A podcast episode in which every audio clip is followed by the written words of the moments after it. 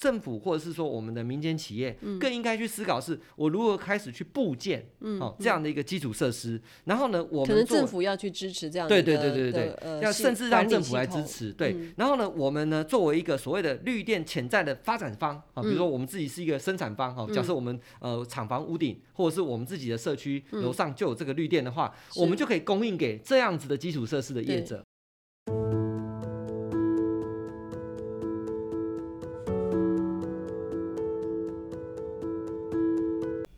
大家好，我是台湾再生能源推动联盟的高如平，我是叶云。好，欢迎今天收听我们的绿电问卦。好，今天我们的绿电问卦第二集，想要谈一下台湾绿电交易市场到底卡在什么地方呢？哈，那我们今天专访了台湾绿电应用协会的许博涵秘书长。哈，我们想要了解几件事情。哈，第一个就是说，现在我们台湾的这个。电力市场到底自不自由？哈，就是我们说的这个电业自由化已经很久了哈。那到底算不算自由呢？哈。第二个就是我们都知道很多的这个中小企业常常就是说，诶，买不到绿电哈，怎么样可以解套呢？哈。第三个，我们最近也知道这个能源署已经开放了再生能源自发自用设备所发的绿电呢，诶，已经可以卖给售电业了哈。那这个售电业又可以转售给企业用户。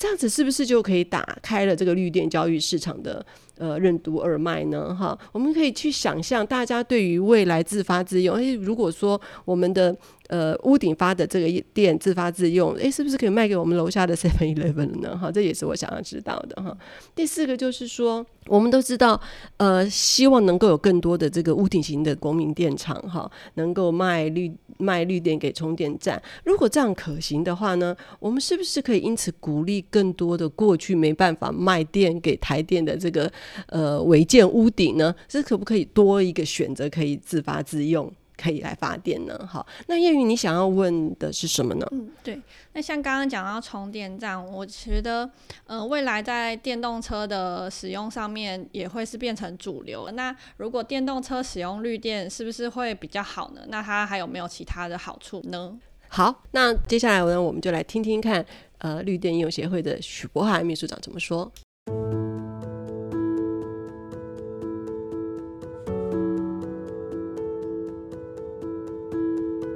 我们台湾的这个绿电交易市场，大家其实过去都知道哈，就是再生能源明明就是碳排最低的能源，在 COP 二十八之后那，也有很多的这个呼吁哈，再生能源一定要不管是两倍或者三倍哈的这样的呼吁，它不仅可以带动绿能商机哈，然后又可以带来绿能的产业哈，势必这个是一定要往前迈进的一种的能源。可是我们其实，在台湾又一直听到再生能源的一一些负面消息哈，就身为台湾人，其实蛮冲突的。就是哎，你你到了国际上面，就大家就觉得就是再生能源一定要势必要很快哈。可是，在台湾就我们就一直在这个要核能不要核能呐、然后再生能源呃很贵、啊，什么这些事情在一直打转哈。那所以我们就想要来聊一聊。第一个就是我们其实刚好也听到了有一个新的这个消息哈，经济部。为了要符合迈向二零五零净零排放的这个需求呢，要协助国内业者取得这个绿电呢，保持这个产业竞争力，所以能源署开放了再生能源自用发电设备所发的这个绿电，哈，可以卖给再生能源的售电业，哈，感觉这个事情好像总算是稍微开通了，哈。那另外当然就是 COP 二十八的气候峰会才刚结束哈，那表明各国要在二零三零年之前呢，把再生能源的容量装置容量要提高到二零二二年的三倍哈。那经济部长昨天也表示哈，他说我们目前规划的二零三零年的再生能源的装置容量是四十九点四吉瓦，会成长为二零二二年的。呃，三点五倍，哈，那的这样子的这个达成几率非常非常的高，哈，它有非常两个非常来去讲这件事情，听起来好像我们的政府对于这个再生能源也充满了这个企图心，哈。那现在我们看到的是好像卡着很多地方，那可是看到政府又又充满了这个信心，哈。那我们也知道现在其实是选举期间，哈，在。呃不到一个月的时间，我们台湾就即将有选出新的总统哈，也会有新的这个行政团队哈。所以今天呢，我们非常高兴呢，邀请到台湾绿电应用协会的许博涵秘书长哈，来跟我们聊一聊哈，跟这个绿电有关的讯息。Richard 你好。是，大家好哈。那卢冰姐非常感谢哈，我们跟那个卢冰姐并肩作战已经 有非常长的这个时间哈。那今天也真的是很刚巧啊、呃，在啊、呃、这个时间点，在这个时机点，我们来来做这个 podcast 的时候，哦，刚好啊，政府也释放出了一个很重大的这样的一个消息哈。那确实，我个人真的是非常肯定哦，因为这终于在经过那么多的一个努力之后哈，那可以看得到，就是说，哎，政府也啊愿意哈，就是哎正视到这个售电业它目前的一个发展的一个机会哈。是。那所以呢，可以让更多的这个啊、呃、绿电哈，可以透过我们的售电业哈来做这件事情。嗯、那其实这是完全符合政府原来的号召哈。嗯、那政府当初最开始的时候，我们去做这个所谓的绿能推动的时候呢，嗯、实际上它的啊、呃、主要的一个诉求就是啊、呃、电力市场自由化，绿电先行哈。是、嗯。那也就是说，其实在呃绿电的这样的一个推动过程中间，嗯、我们也逐渐的看得到我们电力市场自由化的这样的一个进程哈。是。那昨天的这样子的一个发布哈，其实虽然只是一个函释哈，但是呢，其实是啊。呃跃进了很大的一步，它不只是象征着说我们台湾呃，等于是有更多的多元的这样的一个绿电选择的来源，自发自用的，对对对对对，好，包啊包含鼓励更多的这个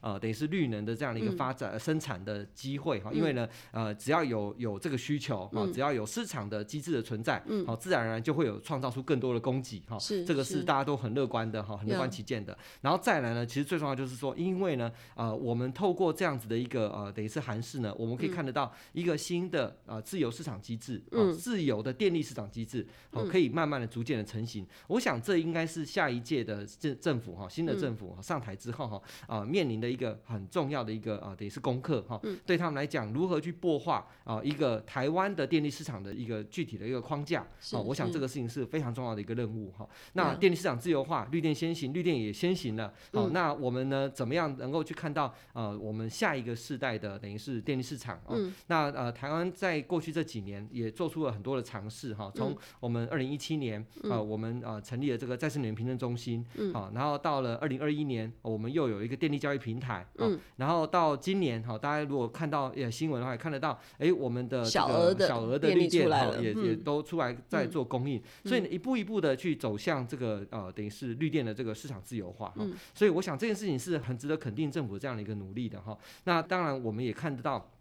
这里面还是有很多很多的瓶颈哈存在。哈，那当然这个 哦这个是无可厚非的哈，任何一个呃等于是呃电力市场绿电市场哈，它在呃刚起步的时候，它当然都会呃面临一些议题哈，那这些议题呢有时候呃不见得是好像呃有意为之哦，它某种程度是可能是多方的这个呃考量之下哈妥协的一个结果哈。啊，比如说就讲这个我们的再生能源凭证的这个啊交换好了哈，那从当初哦呃一直在讨论说是不是要去做这个。所谓的电证分离，哦，乃至于说，呃，可以做这个等于是二次的转让，哈，等等这些哈，那一直到后来，哎，我们可以透过这个 Corporate PPA，哈，然后呢，可以开始让更多的绿电呢，哈，它可以直接的呃跟这个企业来做对接，哈，那不完全是要透过采购这个绿电凭证的这个模式，哈，那这些呢，其实老说都是一些啊在啊基于不同的时空背景之下，哦，它可能需要的电力市场的这个机制啊转换的一个结果，哈，大概是这个情况，好那目前来讲的话，呃，政府对于这个绿电的交易呢，哈，它呢仍然是采取一个比较是呃稳健的哈小额小步的这个迈进的一个模式在做哈。那呃，它也会去逐步的去修正它原来的这个等于是可能会遇啊之前遇到这个呃交易市场上面的问题哈。我想我们呃呃应该很多的这些呃不管是我们在能源产业的哈，或者是媒体界，可能最大的一个感慨哈，都会是说，哎，我们台湾的绿电市场呢，在过去这一段发展的过程中间，似乎有一个很明显的特征，这个特征就是好像是大户优先，嗯，好。大户优先，那这个大户优先的这个呃特征呢，这样的一个呃游戏规则的偏好哈，那导致说呃，其实老实说对我们的这个绿电交易市场呢，确实是存在一些可能无法跨过去的一些瓶颈哈。好比说呃，在早期的时候呢，我们因为呃就是需要啊针对这些绿能的开发商跟这个取得方哈去做转供，所以我们必须要有电表对电表哈。那电表对电表呢，那呃就会变成说我们比较倾向于是呃，当然虽然说是可以做所谓的一 A 对多。甚至做对多这样的一个模式。但是大部分的这个绿能开发商基于交易成本的议题哈，还是倾向于说他就选择一家。好，呃呃，就是比较大型的这个等于是呃，签约契约签约的契约哈，来做这件事情哈，因为这会啊避免掉很多的呃重复的交易成本哈，那也有一些包含那个授信的问题哈，所以呢，基本上呢，啊，当时确实是对于整个的这个呃那个大型的企业哈，它去取得绿电是相对来讲是有利很多的。那其实，在当时的时空背景下，呃，以我的浅见呐哈，我是觉得无可厚非。为什么呢？因为呃，我们大家没有很久以前了哈，大概二零先大的满足了，然后再。对对对对对对，您想想看，呃，其实，在当时小的可能他对于这种使用绿电的这个。呃，需求急迫性也没急迫性可能没有那么强，对，所以呢，当时是优先去满足这些大户的哈，大户用电大户的需求哈，那尤其是呃面向国际的这种巨擘哈，它的这个绿电的这个需求，我觉得是合理的哈，是是可以理解的哈。那只是说呃，在这个过程中间，确实就呃也对这些呃中小型的乃至于后进者哈，就是后来比较晚的想要去买到绿电，确实形成一个不公平的一个情况。嗯，尤其是签了这个 RE 100或者这个 C band 上路哈。就是欧洲的这些边境的这些的呃碳碳交易的这些的管制，呃，就是碳权的管制以后，那真的就是买不到。不过那个 Rachel，我可能还是要替我们听众朋友问一下哈，就是。说什么叫做绿电自由市场？到底自由是什么？哈，那那个情境是什么？哈，那以前的不自由，刚才听你讲，好像就是啊大厂跟大厂签哈，所以就是。呃，小中小企业可能买不到绿电哈，那大家知道。可是那个自由是什么？自由的意思是说，我今天如果想要买绿电的话，我可以像是在一个什么股票市场上面，然后的有一个交易平台，那我今天可以买几张，然后就下载几张。这个叫自由吗？或者我今天可以去选择，就是对一般的民众来说，我想要去选择我买什么绿电，好，就是我今天呃，比方说呃，我去参加了 COP 二十八回来以后，我我希望能够有。呃，有一点公民行动，我想要去选择我想要什么店的时候，我是不是也有所选择的自由？哈，你可不可以把自由这件事情可以说的更具体一点？好，呃，卢明姐其实刚刚已经点出来了哈，大家可以想象哈，就是说我们所谓的这个市场绿电市场的或者电力市场的自由哈，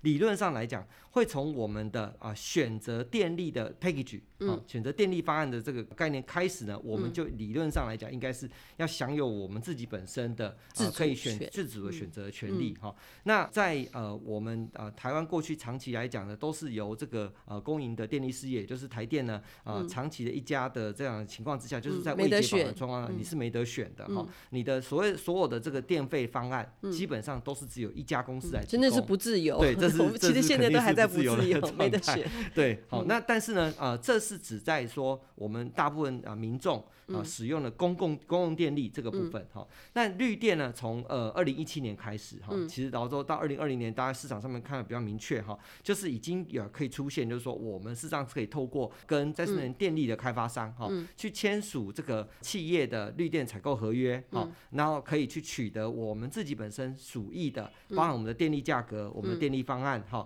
的一个等于是绿色电力哈、嗯，所以呢，为什么会会提到说电力市场自由化，我们是绿电先行，虽然是绿电已经。先开启了哦，就是民间哦购售电的这样一个一个自由权利。虽然它目前来讲，大部分都还是集中在企业跟企业之间的这样一个签订哈，但是呢，其实它确实是已经是呃跟这个之前只能跟台电统一购买哈，而且只能呃由这个台电它选它的方案提供的方案去选择哈，已经跨了很大的一步哈。那但是呢，对我们民众来讲呢，如果说大家呃，比如说我们刚刚经过这个呃 COP twenty eight 好，然后甚至对气候变迁非常非常有热切的这个。关怀的话，哎、嗯欸，大家会想，那我怎么样买到我自己的绿电呢？哈、嗯，我自己能不能让我自己本身的呃所作所为，嗯、我的行为，包含我自己本身的呃电力使用，哦、嗯，我可以真的是去减少我的碳排放。嗯，那这件事情呢，坦白讲。台湾原本来说，设计上面来讲，哈、嗯，依照我们二零一七年的电业法、嗯，其实也是有机制的，就是我们刚刚一直在提的，哈，哎，昨天的这个开放的这个售电业，哈、嗯，售电业去采购这个等于是不同来源的这个呃绿色电力，哈、嗯，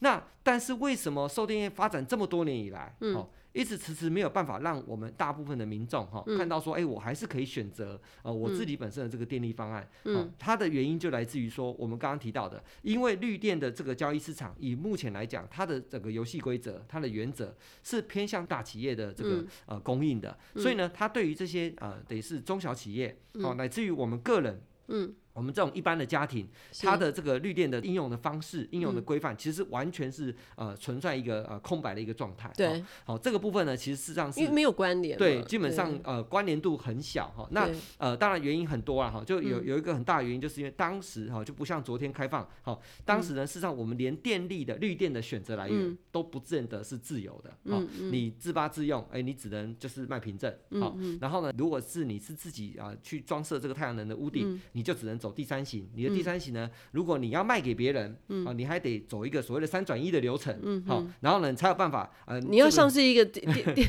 你好像像是那个电 像电厂一样，对对对对对，所以大家觉得说，哦，我 我只是我只是盖个太阳能板在屋顶，要搞得跟火力发电厂一样的那个行政流程，干嘛？主任技术员在那边哦驻场哦，你才能够去卖那个电，那就根本就不不走不通。对对对对对。然后呢，我好不容易走完三转一以后呢，哎，售电又不见得是买得到哦，是啊，因为也也会有很多很多的这个所谓的三转一哈。事实上，最后也是回到这个 corporate，就是回到企业对企业手上哈。所以这些种种的这些因素，都造成说，其实售电业自己本身手上它是没有这个绿电的来源哈，可以供应给我们这些所谓的一般的这些啊家庭、社区哈，甚至是些啊中小的企业、广大的这些中小企业哈。所以大家很难买得到绿电。大家唯一可能可以算是沾到边的，就是说，哎，那我也可能用了多少多少绿绿电哈。然后呢，我去这个呃，比如说我们再生能源凭证中心上面啊，我们去采呃去。标哈，去买到一些再生能源凭证哈，因为凭证是这样可以抵嘛哈，所以你就变成说好像是我自己本身有这个使用绿电一样哈。那这个呢方式呢，在现行的这个体制跟制度下来讲，老实说是合理的，也是没有错的哈。可是确实就会有一些团体，他就会认为说啊，你这个不是不是真正用绿电呐哈，你只是买了一张绿电凭证哈，就再生能源凭证哈，这个有点漂绿的行为哈，他们就会这样子看法哈，是这个概念这样。其实我我。觉得大家可以跟着我们一起去想象一件事哈，比方说住在一个套体处好了哈，嗯、然后那个屋顶装了呃不要太多，就十 K 的哈，十 K 的这个太阳能板嘛哈，大概应该是差不多。三五十三十几平就可以装那个十 K 的这个太阳能板哈，然后呢，呃，我们家楼下呢刚好有一个，我们那个显龙宫也才三 K 瓦，对，记不记得？对对，那那个现在部落都只有三 K 嘛，所以装个十 K。然后呢，我住住的那个附近呢，楼下呢刚好就有一个家乐福或者是便利商店，好，然后或者呢，我住的那个巷口呢刚好有一个。嗯，充电桩，对，绿电充电桩，对对对，好。那我现在在这个的生活里面呢，我可以去想一下，哎，我平常有这个十 K 的太阳能板，是，可是我白天要上班嘛，对，对不对？那太阳正大的时候我用不到，哎，用不到，对对，那怎么办？对啊，对啊，好，那其实这个的时候呢，呃，可是我是自己，我没有卖给台电，因为卖给台电，呃，以现在的目前的情况来说，价格越来越低，而且很麻烦，而且还。什么屋顶加盖违建还不能卖，对不对？好，那可是哎，如果我不管是不是屋顶加盖，我可以想办法自发，我可以自发自用，哈，自发自用。好，这个就是自发自用，理论上就应该是绿电。可是当然现在法规好像还需要去突破，不不管了。就是啊，如果我自发自用，那白天的时候我可能可以存起来。就是我如果用储能电池的话，我如果买了这个电动车特斯拉的时候回来的时候，我就可以自己。的电可以自己用啊，一种是这样，可是哎，可是问题是我如果存到储能电池的话，成本有点高，好，那也许我可以在白天的时候可以卖给楼下的这个。便利商店或者可以卖给这个充电桩之类的，哈，慢充什么之类的，哈。卢冰姐，您这个愿景很好，这个愿景就是牵涉到我们讲的电力市场自由化的第二段跟第三段了哈。那第二，刚刚讲第一段是，哎，我们的电力来源、绿电来源要应该可以尽量多元化哈，让让售电业它有办法把这个绿电真的有机会透过售电业的机制卖到我们。因为我我不可能自己卖给 Seven Eleven 嘛，我一定要卖给一个售电业，因为 Seven Eleven 也不要理你啊，因为我我你的量就只有十 K，我不够嘛，或者他必须要。呃一个售电可能就要搭一个平台嘛，对对对。可是现在哎，现在这个就开了一个，因为我们的社区里面可能有一百家，对，那就有一百个十 K，好就可以卖给售电，哎，售售电业它就可以去卖给附近的 Seven Eleven 或者附近的充电桩。然后第二段呢，跟第三段呢，哈，电力市场自由化，第二段、第三段呢，哈，那它又是牵到什么？就是我们讲的电力价格，嗯，电力价格跟什么有联动呢？除了我们讲的这个所谓的绿电种类之外，还有一个很大的一个议题是什么？是时间。嗯，好，因为呢，你在一个正常的供需市场一样，嗯、一个自由的市场应该会有基于它的不同时段的供给跟需求，嗯、所以它自然会有不同的价格，这是一个自由市场一个很明显的一个特征，对吧？是。好，那所以呢，其实在，在呃，不管在国外好，或者是在台湾，现在也有这种状况，叫时间电价，嗯，就是说，哎，我可能在呃早上的时间的电价，跟我傍晚的时间，哈，电价是很不一样的哈。那现在好像中午的电价是很便宜，哎，对对，半尖峰是半尖峰，太阳，对对对，太阳光电现在越来越多，对。我我们以这个一一般中小企业最常用到的就是三段式的时间电价哈，来做一个说明哈。以前大家以为说这个所谓的尖峰电力哈，尖峰的电价就最贵的电脑价格是在中午的时候我们吹冷气的时候哈，其实不是哈。现在台电刚好因为太阳光电，是刚好相反。我我记得才两年前的时候，中午那时候太阳光电还没那么好的时候，那时候行政院还请大家那个公务员中午要。关冷气，把它热的要死。对对对，没错没错，就会被骂嘛，就是这样子。对，被我骂。所以呢，其实呃，这个在呃中午的这一段的这个电价，其实在呃从啊去年开始就已经转移哈，慢慢转移哈。其实到呃今年的四月一号，已经这个就非常明确了哈。我们事实上所谓的尖峰电力是在下午的四点到晚上十点，哎，波了哈，傍晚的时候哈，所以少了一个。那少了一个尖峰时间，啊，没有尖峰时间转移，尖峰时间从以前的中午，对，以前是中午跟晚上嘛，现在就是主要就是晚上，就转到傍晚了，对对对，转到晚。那为什么？就是因为牵涉到议题，就是说我们的太阳光电的这个啊，等于是比例越来越高。那这时候呢，其实我们基于哈，我们到傍晚的时候，那个时候通常都太阳工下班了嘛哈，所以那时候呢，其实我们电力的净负载哈，老实说反而是就是最吃紧的时候。所以在那个时候呢，其实是会有一个我们所谓的鸭子曲线的这种效应哈，所以就会造成说。在那个时候，其实台电的电网实际上是最脆弱的，嗯，所以这时候台电就希望鼓励大家尽量少用电。哦，所以他就刻意的把这个尖峰电力哈，就压在那个时候。那大家可以想象，这也是呃牵涉到时代的变迁跟我们生活行为的改变。我们现在呢，其实导致说我们很大用电的时间点，反而是我们傍晚的时候。对。哎，不是只有说这个太阳光电不见了哈，还要包含什么？比如说我们回家就开冷气嘛，对吧？哈。因为我们现在的房子晒了一天。对对，晒了一天，全球暖化哈，所以呢导导致说我们基本上我们家的这个傍晚的时候不会像以前一样哦，好像很凉凉的，不会哈，这个还是要回家还是要开暖气。第一点，然后第二个呢，因为电动车的导入，所以呢，其实你有越来越多的车子，可能到回家以后，哈，我们每个人都有一个很重要的目的地，就是家。那这个家一停，可能就是要七八个小时。所以这个目的地呢，通常来讲，我们就会在这个回到家的时候，想办法去补电。嗯。那补电就是电动车补电，那这时候也会对这个电网量造成一定程度的。现在就已经开始，可是现在电动车还比例还那么少的情况，就已经开始了。就已经有这个，就有这个迹象。这真的是要危机对，尤尤其是不均匀的状况。对。有些因为呃，我们电动车分布的情况也不均匀嘛，哈，它就会造成这种就是呃区域的局部性的哈这种电网的这个负载增加的这种情况。好，所以呢，其实老实说，我们如何可以解放这个时间电价？好，可以让更多的这个电价的这个时间自由化。好，可以让更多的，比如说，哎，好，我今天我可以基于我自己本身的电力负载的不同的情况，我出现不同的这个价格。所以其实是可以，就是你说的自由，其实是让它回到市场机制。对对，回到市场机制。比方说，对对对，呃，比方说像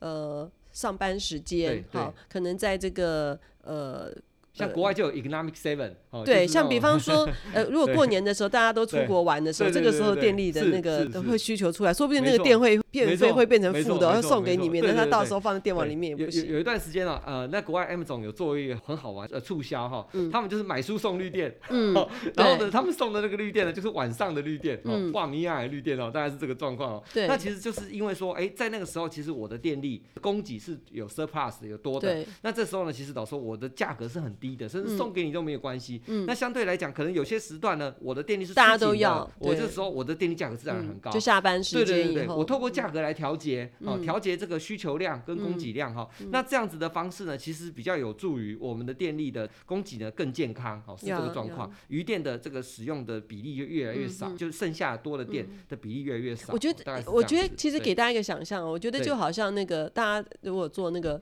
Uber 的那个汽车就这样子，对对对对，很像很像。其实你在呃平常的时候，下雨天的时候就很下雨天的时候，或者是那下 下班的时候哈，然后就是。需求越多的人，你的那个你的那个 Tesla 的那个车费可能会变两倍。没错没错没错。可是有的时候没有人哈，那很可能很可能还还给给你打个什么七折八折。就很符合卢比姐刚刚的那个愿景嘛，好像哎，我们其实我们的这些店，我们可以基于我们不同的使用的这个生活形态，好，然后我们可以去选择对我们来讲最经济、最有效的这个方式哈。不过呢，当然我也跟大家报告哈，虽然自发自用真的是一个很重要的一条路哈，为什么呢？因为我们其实不太可能依照台湾的这个状况哈，不太可能说永远都是依赖那个大电厂，对，太危险了。好，对，这个其实上是有能源安全的议题，对，国家安全，然后电网又脆弱，因为我们都知道台电都是。亏损两百亿，他哪他就没有什么钱去修，所以我们以前的那个跳电其实不是缺电，是是那个电网很脆弱，对电网很脆弱，不小心就跳了，有压降了，那导致说我就产生系统性的这个连锁效应哈，大概是这个状况。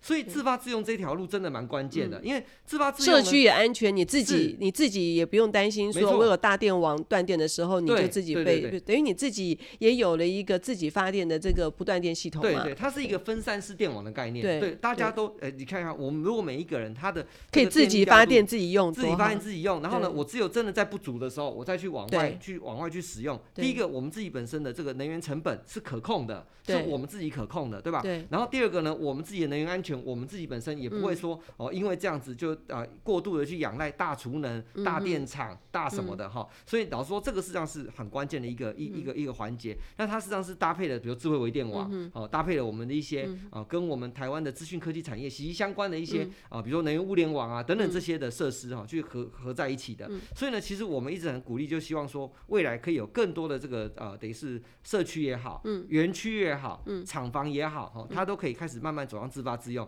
当你自发自用，你只有不足的时候，你才会去对外去取取得哈。这时候你甚至可以透过比如说装设自发自用加上储能，我还可以去做冲低用高啊。比如说我我在离峰的时候，我刚刚讲嘛哈，哎，现在这个这个呃，既然尖峰价格是四点到十点，那对于很多那种二十四小时生产的工厂，它可能真正的这个离峰可能是在呃布瓦米亚哈，大概是呃十二点的时候，那时候我就开始把把电充进来，我到我存到尖峰的时候，我才来用电哈。那甚至什么太阳能也是这样的道理哈。像刚刚卢明姐讲，哎，我中午的时候太阳光很大哈，那我可不可以把它存下来？其实如果说我们透过储能系统，完全可以去思考这件事情哈。因为什么呢？因为我中午的时候，我其实我的电。我发出来一度电，我只有半尖峰的价格四块多，对不对？嗯，没有没有达到最大的经济效益嘛。我如果可以，因为你知道现在的尖离峰价差，尖峰价差是七块哦。嗯以以三单式高压电力来讲的话，就是一般中小企业最常用的三单式高压电力来讲的话，它的呃尖峰的电价是七块钱。嗯，好，那十一月哈，就是在上个月。嗯。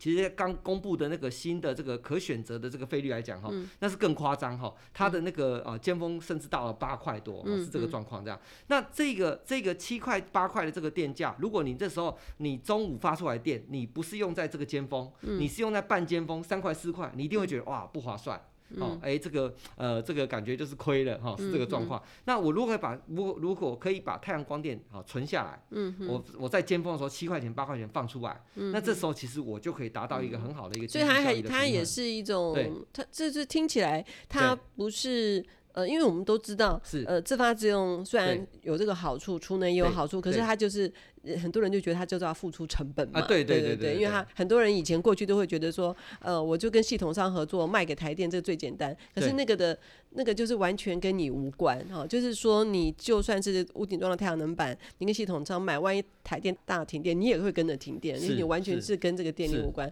可是自发自用的时候，等于你是自己投资了一个小电厂。对，但是呃，卢斌，我可以给大家一个观念哈，maybe 哈，大家会想着说，哎呀，以前我搞这个自发自用，不管我是小企业主也好，或是我的。社区啊，好像不划算哈。哎，好像十年才能才能回本哈。对，那现在呢？哈，但是现在的概念，我可以跟大家报告哈，你可以想象哈，我们现在台电的收购我们太阳光电一度电哈，这也才四块多哦。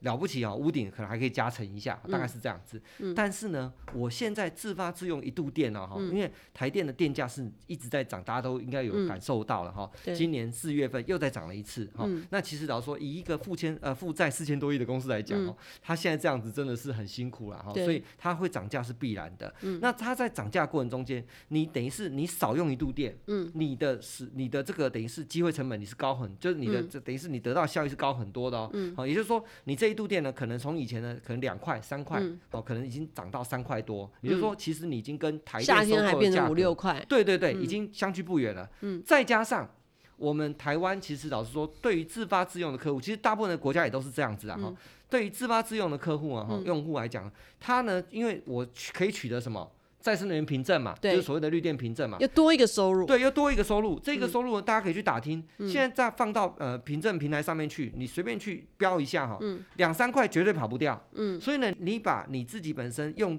一度电的成本两三块，我给你算三块，嗯。加上一度啊凭证的这个收益就六块，就六块了，嗯。远比你卖给台电单纯的卖给台电的四块五块是来的高的。对，所以其实大家会发现说，哎，其实我现在自妈自用经济效益，老实说是好的，是高的。而且那太阳能板的装设至少啦，对，因为那台电就是当时如果你卖给台电的话，至少可以卖二十年。可是实际上面太阳能板的寿命是不止的啦，不止二十年了，你至少可以可以帮你。帮你呃，你如果花一百万的话，至少可以帮你发二十五年的这个店。虽然每一年的这个它的那个效率。呃，衰减大概是一趴，可是二十年也还有八成呢。对对对对，哦、所以呢，其实老实说，呃，自发自用了哈，它当然我我们取决于就是期待说，哎，未来有这些自发自用，它可以让更多的客户他愿意自己本身、嗯、哦自己去用这些店哈。嗯、那当然前提就是说他自己这些店一定要用得掉哈，因为大家如果没有用掉，确实是就有点浪费了。嗯。不过呢，在台湾来说哈，我们还有一个回娘家的条款哈，我想大家应该都很熟悉。嗯。哦，就算你有余电，你剩下的电，嗯、如果你真的你你储能你装不下，你家里的这个或是你的这个厂房的储能是系统装不下，你一样还是可以卖回去给台电，享受那个趸购费率的这个等于是收购的这个价格哈，余电趸售的这个价格。所以其实老实说，呃，以台湾的这个环境来说，对于自发自用来讲是相对来讲已经是越来越完整、越来越友善哈，跟其他国家比起来，哦，真的我们的这个回娘家条款其实说实在话还是蛮值得肯定的哈，是这个状况。OK，好，那最后啊，其实我们还是去想象一下，就我们刚刚。说自发自用其实是一个呃趋势嘛，好，那除了可可以去卖到那个呃平台，或者现在也可以卖到售电业，对，其实我们现在知道，我们现在的这个电动车越来越多，对对就是不管是呃我们可以知道，其实是可能加油站未来可能也有会转成充电桩，是，或者是呃在路边停车或者公有停车场可能有很多充电桩，或者是自己的这个社区里面会有充电桩的情况来说，那。如果说呃，我们自发自用，要未来能够让更多的这个电动汽车需要这个充电桩，而且它可能看起来呃多了一个买家，就是充电桩。好，我们就知道快充一度电现在大概是十块十一块嘛，慢充也要六块七块。哎，这样看起来呃也是一个投资的一个效益哈。没错那呃，你怎么看呢？在这个如果说我们希望鼓励更多的人都成为这个公民电厂的这个主人哈，嗯、然后除了自己用以外，好，那还可以卖给充电桩的话，那呃，在这个中间。会有哪一些事情是我们需要去注意，嗯、或者有哪一些事情是需要政府先在前面先帮忙？对，这就是我讲的所谓的电力市场自由化的第三步了哈。嗯、事实上，我们除了说我们可以希望可以自由选择我们的呃来源，自由我们的方案，嗯、选择我们自己的方案，我们可以自由去哈依据这个市场的这个供需哈、嗯、去应用我们的这个电力哈。嗯、第三步也非常非常重要，嗯、就是说我们可以自由的去选择我们到最后我们想要卖给谁，对或者是我们自己可以成为所谓的 prosumer 哈、嗯。我们可以是不是也可以成为一个呃绿电的这个供给者？哈，我们自己本身是不是也可以成为绿电供给者？这三个呢，就是所谓 prosumer，就是哎，我自己又是 producer 又是 consumer 啊，我不一定只是一个绿电的买方，我可以自己做自由的角色的转换。那这第三步呢，其实跟我们的充电桩是很可以很深刻的这个结合在一起哈。因为呢，老实说，现在大部分的这些所谓的这个充电业者哈，其实他们是没有考虑到我是不是要去使用绿电这件事情。好，对他们来讲，他们就是哎，我就是去接这个呃台电的公共电力哈。那当然情有可原。可是以后趋势一定是嘛，要不然你电动车的意义就是希望能减少空污嘛。对对对，如果你还是都是用火力发电的话，所以之前那个 Gogoro 或 Tesla 来说，哎，如果你用的火力发电的话，那你也是，那你也是这个。呃，绿能行动做一半。对，没错，没错。其实老实说，这些呃呃那个充电业者哈，他们也不是不想说我要去使用这个绿电，只是说不够。对他们，第一个不够，好像不知道来源要怎么去去取得。第二个，哎，他们也就是现在这个市场需求以后会越来越高了。而且因为前面两者嘛哈，我们刚刚前面前面讲，因为过电力市场上面没有完全自由化情况这样，他们对于来源有没有办法跟他们匹配？哈，余电的部分怎么处理？哈，他们老说他们啊可能是都没有什么概念的，所以他们就会觉得说哇，那这个部分对他来讲可能。会产生呃营运上的这个风险哈、嗯。嗯哦，那这个也必须老实说，呃，对很多的充电业者来讲，他现在仍然处于起步状态，嗯，所以他现在仍然讲直白就是还在烧钱的这个状态，好、所以他会觉得说，哇，我现在这个成本已经付出这么多了哈、你还要我去增加我去使用这个绿电的这个成本哈、那其实呢，反过头来讲，是我们作为一个公民，嗯，我们作为一个等于是想要去呃，就等于是爱护地球的这样的一个用户，嗯、我们能够做什么？这个是很关键的，嗯，就是我们能不能在我们自己的场域，啊，比如说呃，小到我们的家庭、社区，哦，甚至我自己的厂房、我自己的工厂，甚至是我们所拥有这个园区，7-11的屋顶，7-11的屋顶，哈，我可以想办法去创造我自己本身的绿电，然后来供应我自己本身的这个充电的这个使用，哈，那这个呢，事实上就是牵到说，我们有没有办法有一个成熟的能源管理系统，嗯，还有社区充电系统，哈，就所谓的充电系统来来做来做搭配，哈，那其实呢，台电从去年开始，它其实就有在一直在推动，就是所谓的啊，我们叫做电动车的专设一户，哦，跟这个能源管理系统，哈，希望可以来做落实整个的这个对于电动车这个基础设施的管理，好，因为这个事情很重要，你也不希望说你家的这个社区，哈，因为要去做这个电动车的这个充电，所以你就把整个社区烧起来，你绝对不会希望做，所以你需要有一个完善的管理，可是这完善管理需要很高的成本，哦，老说这个管理呢，不是像我们外面想的，哦，这个充电桩一支两三万，我就插在那边，哦，我刚刚有跟卢斌姐解释啊，其实老说这个充电管理系统可能都是要至少在两三百万，你可以想象哈。它大概是必须要，比如线槽啦、线缆啦、配电盘啦、EMS 啊，要管理系统。这些整个的加起来，夯不啷当哈，其实老说事实上是不小的一个成本。所以呢，其实老说政府或者是说我们的民间企业，更应该去思考是，我如何开始去布建哦这样的一个基础设施。然后呢，我们可能政府要去支持这样的对对对对对，要甚至让政府来支持。对，然后呢，我们呢作为一个所谓的绿电潜在的发展方啊，比如说我们自己是一个生产方哈，假设我们呃厂房屋顶或者是我们自己的社区楼上就有这个绿电的话，我们就可以供应给这样子的基础设施的业者，就是我们的的巷口啊的社区啊，没错没错，就是我们自己可以用，是是余电就可以售售绿电。对，因为一般来说哈，大家会想，哎，那我如果充电桩是我的，我就自己供我自己就好了哈。那其实老实说，因为我刚刚讲，必须要还是要这一群充电业者的存在，是因为说，坦白讲，充电系统的管理还是很重要哦。你也不希望说，因为你家的这个社区的充电桩或它的充电线路，因为缺乏完善管理，大家平常都市农工商都很忙哈，那也也没也没注意，结果呢，这个线路异常升温了，嗯，哦，OK 啊，就造成邻居哦，甚至物业哈的这个灾损哈，这个财损，这一定要避免，对，这个一定要避免。所以呢，你其实还是需要有专业的管理团队哦来做这件事情。但你的工作是什么？事实上是应该是让你自己本身的电可以给他所用，让他所用，让他愿意哦来跟你买你的电，好，然后呢来做充电的这个事情哈。事实上某种程度来讲，充电业者他实际上是一种服务业啦哈，它只是有基础设施的服务业。那你要去呃去理解，就是说，哎，这个服务业它有它的价值，可是这个价值呢，它的这个啊、呃，比如说取得这个绿电的货源哈，你不能老是只是跟他说，哎，你要用绿电，你要告诉他说，哎，其实你的绿电可以用我们自己本身 local 所生产的绿电可以供应给你哈，然后我们来怎么样达成一个协议？未来如果说我们可以看得到电力市场从这三段，嗯，都看到它的出现这个自由化的这个景象，嗯嗯，你就会看到说，哎，其实我们的智慧能源系统，对。分散式的能源系统它越来越活络，然后越来越啊、呃、出现出现更多的这种所谓的新形态的能源使用的商机，好，事实上这个状况，好，所以其实绿电呢，它绝对不是只是说一个环保爱地球的议题。对我们来讲，我们看到是什么？是它如何跟我们的资讯科技，嗯，好，跟我们的大数据，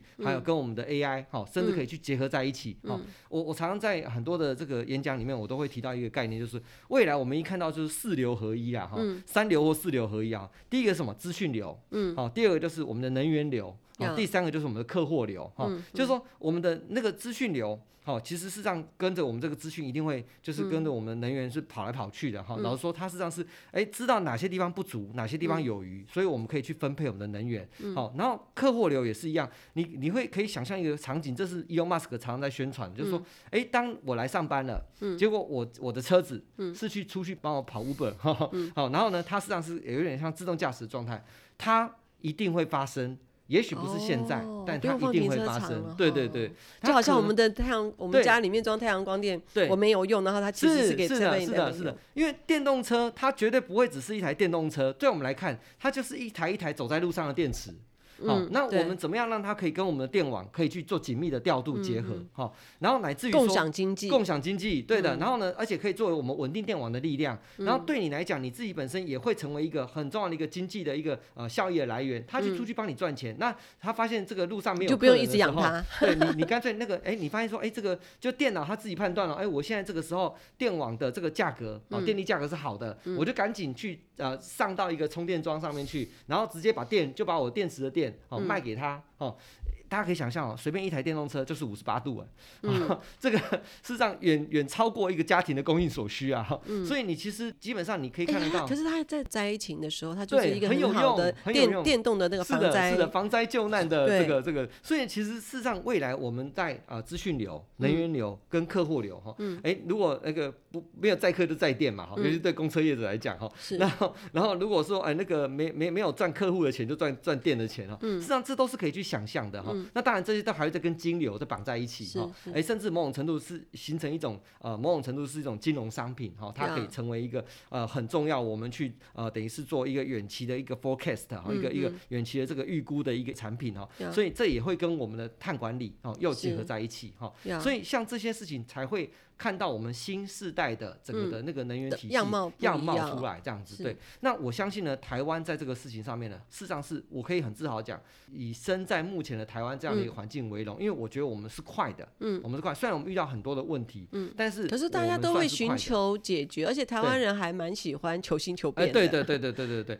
但是问题是说，我们的所有的我们的国民、我们的公民、我们的心态一定要摆正，哦，一定要改，哦，就是说，哎，不能只是说我便宜就好，对，纯粹就是追求经济效益，对对，我们必须要把综合的效益考虑进来。这个事实上是我们所有的呃公民团体啊，我们自己本身我们都一直在努力的目标哈。因为你今天你你用的一度绿电，绝对不会是只是啊，因为它比较便宜，或者是它它可以帮你赚钱。好，它实际上它的减碳效益所造成的这个避免这个外部成本的这个问题哈，这超是我们会期待说我们的公民他真的是可以去看到的，然后可以愿意去。为了这个事情去付出一些成本的，说穿了是这个状况哈。我我刚刚还跟卢冰姐举一个例子哦，我以前的我们在英国的老师，甚至可以愿意为了少一趟飞机，哦，这也是 COP28 哈最近在讨论的热门话题哈，就是他愿意从这个伦敦大老远的坐火车哈，坐一个礼拜的火车哈，到到那个上海的复旦大学来开会哈。因为坐飞机是非常高碳的，对的，对的，对的，对对。那我们怎么样去啊解决这些问题，乃至于说怎么样去鼓励更多的公共运输？